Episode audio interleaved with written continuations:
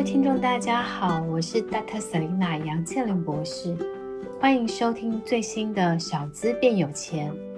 那这个节目呢，是由 Dr. Selina 专为小资族量身规划的一个生活理财节目，希望呢能够帮助小资族从生活当中学习投资理财，有机会改善经济，然后呢就是拥有更美好的一个未来。那今天我们要讨论的一个题目主题呢，其实是，呃，我我相信这对很多小资族都很关心的，也就是小资如何聪明的定期定额 ETF 三大赚钱的攻略这样子。那在七月三十号的时候，老师应女力学院的邀请去，就是做一个大使的一个就是分享。那当天呢，Dr. Selena 其实很忙，因为就是。还先去美容院，然后去做美发。那我的设计师其实他们那那天他们就在跟我聊，其中有一个设计师就跟我说，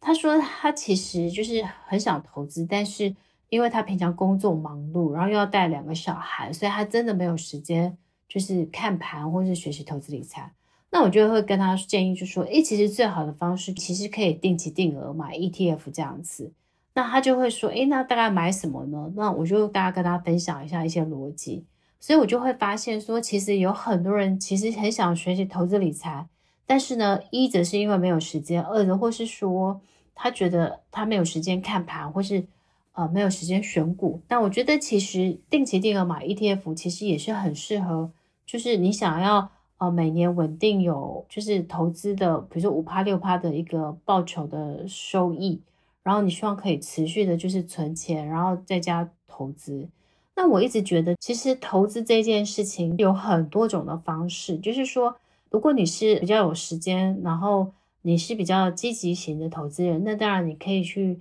选择就是选股。然后，但是其实如果你是懒人的话，那我真的觉得是说，ETF 的定期定额其实是很适合，就是小资懒人的一个长期投资的一个方式。那我们来看一下，好，就是价值投资之父班杰明·格拉汉，他其实在他的书中提到，定期定额可以让一般无法评估价格高低的投资人，以分散的方式借进入市场，然后降低风险，并持续的累积资产。所以，其实你这边可以看得到，说定期定额投资，它不同于一一次多将多数的资金投入市场，你可以靠着。买低卖高的获益的单笔投入，也就是说，其实有些人喜欢低买高卖赚价差的这样子的一个做价差的方式。但是呢，其实定期定额的话，它就是其实就是长时间，然后每个月可能固定买，比如说三千元、五千元、一万元买 ETF 或存股，然后它其实可以随着就是每一次买进的。价格跟数量不同，定期长期累积下来，便能达到降低平均成本的一个效果。它其实就是一个微笑曲线。比如说，像前一阵台股这样大跌，其实之前零零五零还有跌到大概，我记得还有跌到一百出头。所以其实你就可以买得到，就是一百出头的。然后其实它平常很高的时候是可能在一百二、一百三，可是它如果跌下来的时候，你可以刚好买到，比如说买到一百股的一百块附近。然后如果它继续跌，你就可能买到九十五块的。所以你的持股的成本就会平均的那个股数的单价就会越来越低，这样子。也就是说，你可能今天买一百，下个月买九十，那你平均下来的成本可能就变九十五这样子。所以就是以长时间，然后你可以在不同的价格可以买得到不同的股数。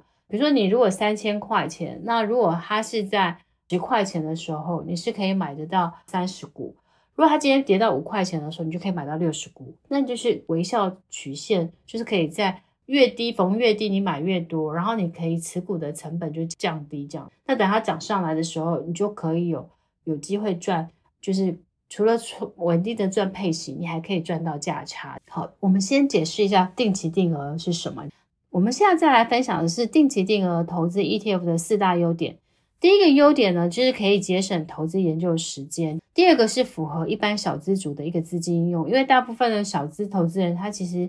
就是如果按照 Dr. Selena 建议的六三一，可是你薪水的三万块，三成用在投资，那你就有九千块，那你其实就可以用这九千块来定期定额买，比如说 ETF 或存股这样子，所以其实是蛮适合小资族的这个资金的运用。第三个优点是可以长期的有纪律的投资。所以其实通常人性是这样，大跌下去的时候你不敢买，但是涨上去了你不敢追高。但是你选择定期定额的话，反正如果你每个月，比如说你选择六号扣款，那其实你领到薪水五号，那六号扣款其实就蛮适合你的。那优点四的话就是报酬合理，长期持有。所以定期定额其实会给你比较合理的报酬，还能让你持续抱着，可以避免错过多头的投资机会。就是很多人其实，在跌的时候不敢买，但是涨的时候不敢追，所以你就不知道什么时候进场。但是如果你很有纪律的，每个月比如说三千、五千、九千，那你就可以一直持续的。至少第一个是你可以累积每个月有存钱，第二个是每个月有投资，然后时间加复利，其实一年这样下来，如果你每个月存投资九千。那你其实一年就可以存到十万八千元，所以其实钱呢都是由小开始存，由小开始投资这样子。那我们再来看第三个部分是定期定额投资 ETF 的一个缺点。那当然缺点有一个，第一个是无法赚更多，因为它其实是微笑曲线。但是如果你可以判断，比如说低点跟高点，那你可能可以赚更多。但是我前面有讲过，因为其实很多人无法判断低点跟高点，所以其实我还是觉得 ETF。定期定额是很适合一般懒人或小资族这样子，然后缺点的话就是，如果标的持续下跌，还是会亏钱。那很多人迷思就是定期定额是稳赚不赔的嘛？其实不一定哈。我记得富邦跟国泰他们都有一个疫苗的一个 ETF，然后那个时候其实我判断就是说，我觉得疫苗的，比如说不管是莫德纳或 BNT，我觉得他们最好的时候应该是在二零二零下半年跟二零二一的上半年。真两档 ETF 发行的时候，它已经在下半年。那我觉得其实疫苗或生技的，真特别是疫苗的，我觉得他们的高点已过，所以我就没有去认。然后后来果然，它从上市的十五块，它就一直跌跌破，就是上市的这十五块。然后我记得它最低的时候好像还有，就是大概十块附近这样子。好，我因为我没有再继续追，所以如果那个产业趋势不对的，你就算是持续的定期定额。那可能还是会亏钱的，因为它就是它其实这个产业下降，或是那个如果主要成分股那个是往下的，那持续你定期定额还是会亏钱。所以我觉得定期定额，当然我们后面会讲，就是说那你怎么去挑选适合的定期定额的一个标的。但第三个定期定额呢，它其实不适合喜欢短线操作的人。那我们前面有讲，如果你你喜欢短线进出，那其实定期定额它是以长时间用微笑曲线拉出个报酬，所以其实它要看的时间应该是要看比较中长期，也就是说它可能要两年、三年甚至五年以上才会看得到比较好的一个报酬率出现。所以如果你喜欢短期短线进出的人，他其实是不太适合做定期定额的这样子。那我们再来看一下，好，就是说适合定期定额的一些投资标的。最好有什么特性？有两个特性，第一个是不能选越贪越平的标的，如果不不能是长期持续下跌的投资标的，也就是说，就像我前面讲，如果说诶疫苗生技，可能比如说全世界已经很多人打了，所以其实因为你知道股价反映未来，比如说它在二零二零的时候，大家就预期说哦疫苗会有很大商机，那个时候其实股价可能是在它比较相对的高点，那因为当大家普遍都打了，然后呢，全世界人都打了第二季、第三季了，所以它未来的需求也不会那么强的时候，如果你用摊平的下去看的话，它就不适合这样子，所以不能选的是长期持续下跌的一个投资标的。然后第二个是价格中短期常有一个涨跌的循环，也就是，如果你想要做定期定额的话，像零零五零这样子的话，它可能有时候会高，有时候低，所以你可以买得到相对的高低点这样子，那很适合就是拉出微笑曲线。好所以其实就定期定额应该是适合价格中短期常有一些涨跌的一个循环，所以你可能定期定额操作优势在于价格便宜跟价格贵的都会买得到。其实我觉得定期定额其实你要挑的就是这两个概念，先前提是有这两个。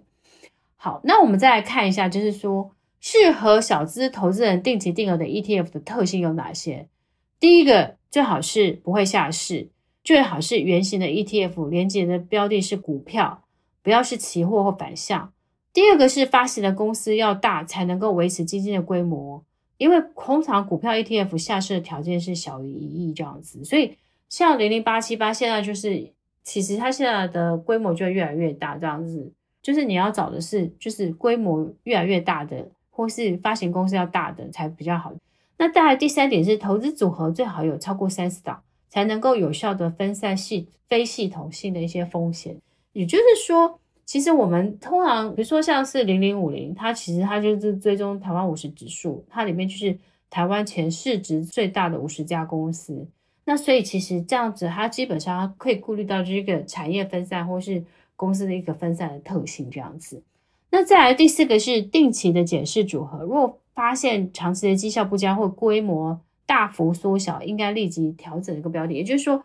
如果你这个 ETF 的绩效长期不佳或规模越来越小，因为规模越来越小，可能有下市的风险，或是说你规模越来越小，你可能就是呃手续费管理或是这些管理费可能就会比较高。这样大家分摊，因为越少人持有，就是你就像是你在你想想，你如果你们社区。呃，大家要摊，比如说管理费，结果你们社区的人一直一直搬走，那可能管理费就会越调越高，因为固定要付出那一些管理费。但是因为如果人很多的时候，平均分摊就会少。如果人变少的话，大家要分摊的就会变多，所以大家要记得。好，那我们再来看一下哈，那什么是适合定期定额的一些标的？我们先来看一下，就是说台湾人最喜欢。就是定期定额或小资族最喜欢的定期定额的这个投资标的有哪些？然后我们先看一下，就是证券交易所集保中心六月统计的一个结果，可以看得到前十大第一名是零零五零，然后元大台湾五十，然后再来是第二名是元大高股息零零五六，第三名是零零八七八。那比较特别是零零八七八，现在其实它基金规模越来越大之外，其实定期定额的这个受益人数其实也越来越多。那目前统计是七万九千四百七十三，那元大台湾五十的话是十五万四千两百一十三，然后元大高股息的话是十二万两千八百二十一，所以你会发现说，哎，其实不管是元大台湾五十、元大高配息，或是国泰永续高股息零零八七八，其实是目前大家最喜欢的定期定额的三个前三名。那后续依序的话就是。富邦台湾五十零零六二零八，其实这个跟元大台湾五十追踪的指数是一样的，只是说他们发行的头信不一样，然后他们成立的时间不一样，所以价格也是大概几乎是零零六二零八，大概是台湾五十的一半的一个价格左右。诶，之前是一半了，现在应该没有了。好，我记得现在是好像，呃，富邦台湾五十大概是六七十块附近。我自己有长期去就是定期定额那个零零六二零八，那再来就是。富邦公司治理零零六九二，然后另外第六名的话是国泰台湾五 G 零零八八一，然后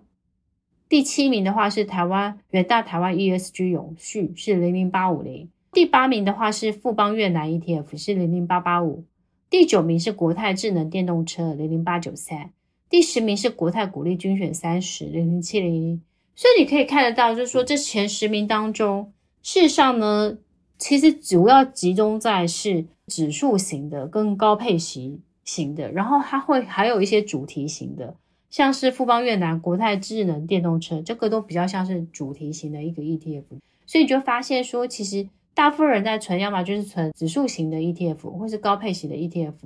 或是一些热门产业或国家的一些 ETF，像富邦越南或是国泰智能电动车。所以其实这些 ETF 都是适合大家。可以考虑的就是定期定额一个标的。那当然其实大家在思考这个时候，我之前其实在直播当中也都曾经讲过，就是可以用 SMART 三的一个逻辑，就是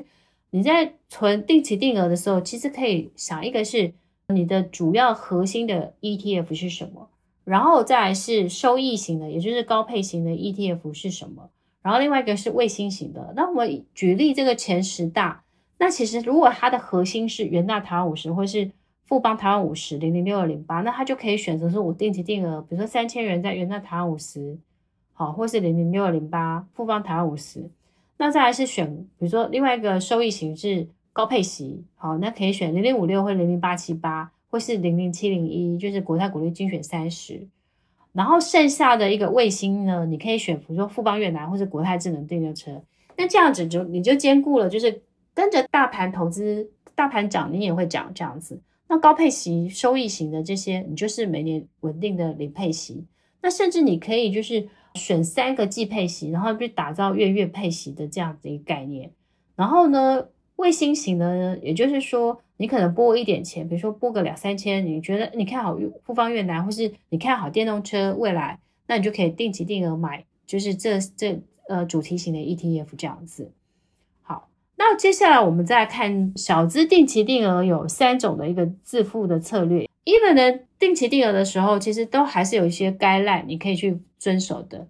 好，所以第一个是定期定额投资三年以上，可以先停利卖一半。如果说其实你的定期定额中长期的投资计划，通常呢不建议小资投资人进进出出。但是如果你投资三年以上，已经累积了不少金额，再加上全球目前假设目前的全球股市在历史新高位置的时候。那你就可以去做停利，比如说我举例好了，在今年一万八千多点的时候，那如果你长长期投资，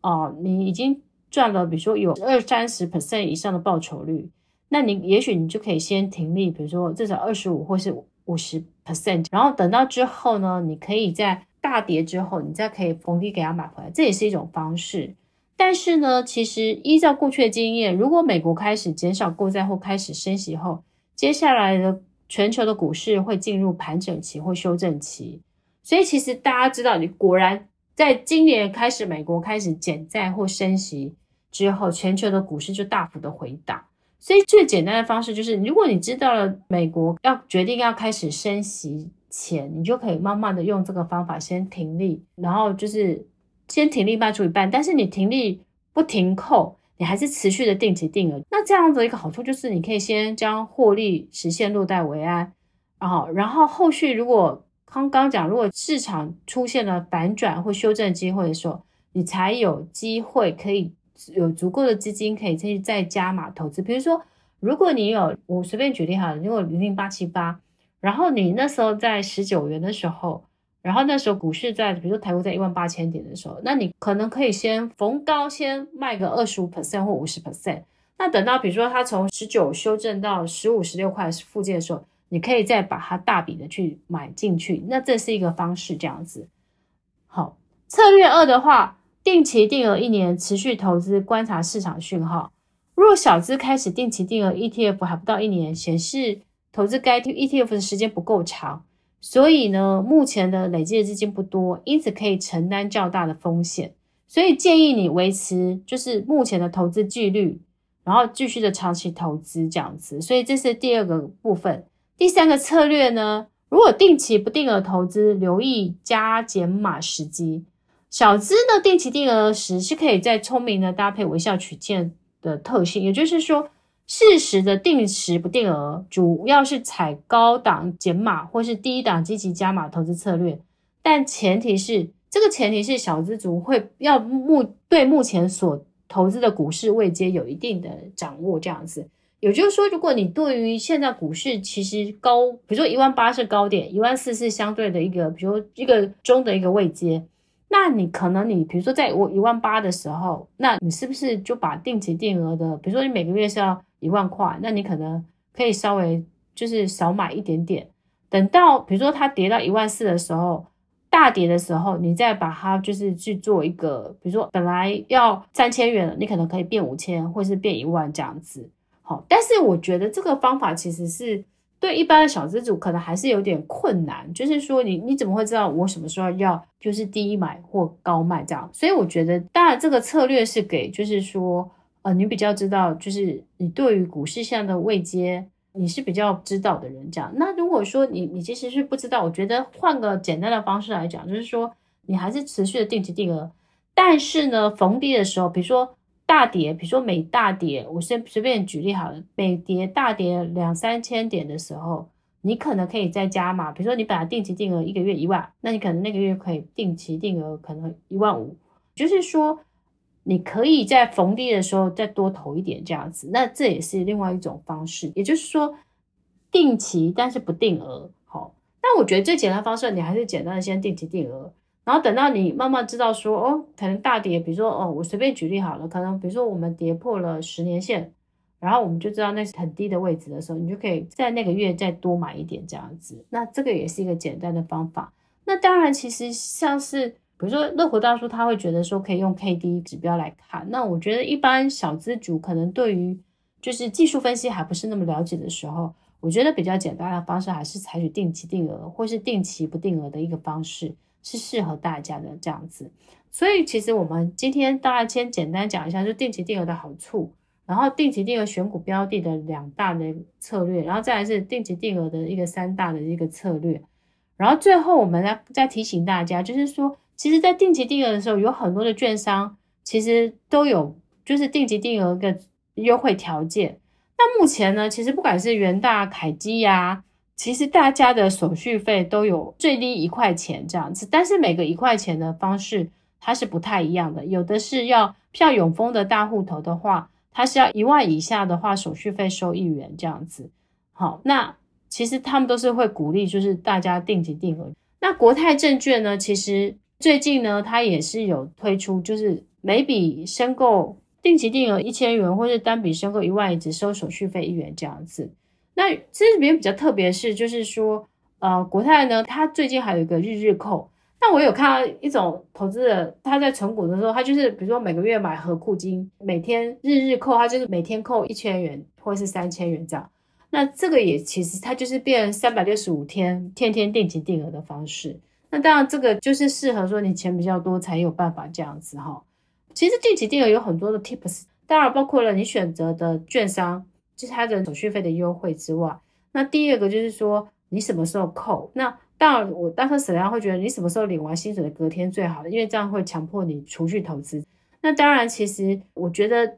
就是或是说，呃，你也可以选，比如说五十五、二十五，比如说你买三笔，那你第一个选五号，第二个选十五号，第三个选二十五号。那你就可以分散一下，就是说，也许台股可能在一个月当中，可能比如说，呃，你有三个月初、月中、月底，那你可能就可以买得到不同的一个价位，那这也是一个方式。那比如说大特神啊，这里有买零六二零八，那我可能就会设定一个是月中或月底，我就各扣三千，这也是一个方式。好，那简单的就是说，提供了定期定额的一些投资的 tips 给大家做参考。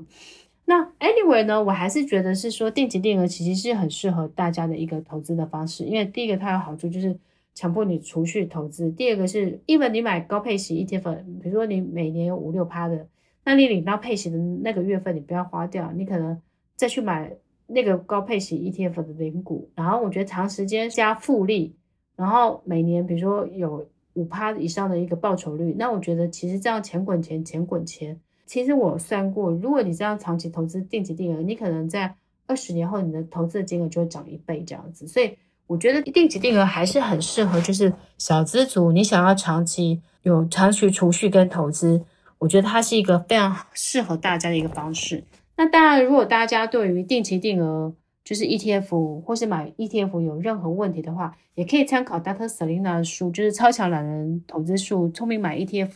然后年年赚三十这本书。那大家也可以去参考一下，这样子。好了，那最后呢，就是我们要感谢大家对于 Dr. Selena 能小资变有钱 Podcast 的喜爱，所以我们其实 Podcast 的成绩都还不错，长期都有进入人气排行榜。那我们七月的时候，我们有其实有除了就是送那个山西旅游包之外，我们要送一个永丰金黄金香皂礼盒。那我们在今天老师也会抽出，然后会公布在老师的粉丝团，所以大家也可以去看一下这样子。然后最后呢，还是持续的感谢大家。所以呢，其实，在八月的时候会推出另外一个回馈活动，就是周周听 Podcast，我们周周送发财金给大家。所以我们每周会选一个你收听完之后给我们五颗星评价并留下留言的听众，你就有机会得到黄金的发财金，就是一张金箔的发财金，免得你误会这样。好，那最后最后老师再提醒两个部分，第一个部分是。就是当大家也很多人就是说觉得老师的内容很好，然后鼓励老师，但是也有看到就是有人觉得好像收音的品质，希望老师的声音可以再大一点，然后或是收音品质可以改善。那其实这个部分老师跟女律学院的团队也有在讨论。那可能第一个是我们会在剪接的时候，我们把声音再调大一点，好，然后后续的话，老师会再看看是不是。可以把我自己的录音的设备再提升，可能就是买更好的、更好的喇叭，所以会是更好的器材。这个是老师还给老师一点时间，老师要研究一下，因为老师不是三 C 很厉害的。好，然后最后一个小小提醒就是，当时 Selena 其实在上个月推出了六三一理财投资 APP，方便大家按照六三一理财法则去做财务的分配，跟去做你的记每天的一个记账管理这样子。那这个 APP 其实我觉得是还蛮好用的。那欢迎大家就是免费下载。那只要是 Doctor Selena 粉丝，其实只要在下载需要那边输入 Selena S E L E N A，就可以得到免费的那个 VIP 的七天的使用的权限。所以欢迎大家都去下载这样子。那大家的就是多多使用，是我们所有开发团队最开心的事情这样子。那老师也希望这个。APP 真的有帮助到大家去做记账管理这样子。好了，那今天我们的节目就到这里。那希望这一集我们的定期定额投资的致富的三个攻略对大家的定期定额有帮助。那谢谢大家的收听，我们下次见了，拜拜。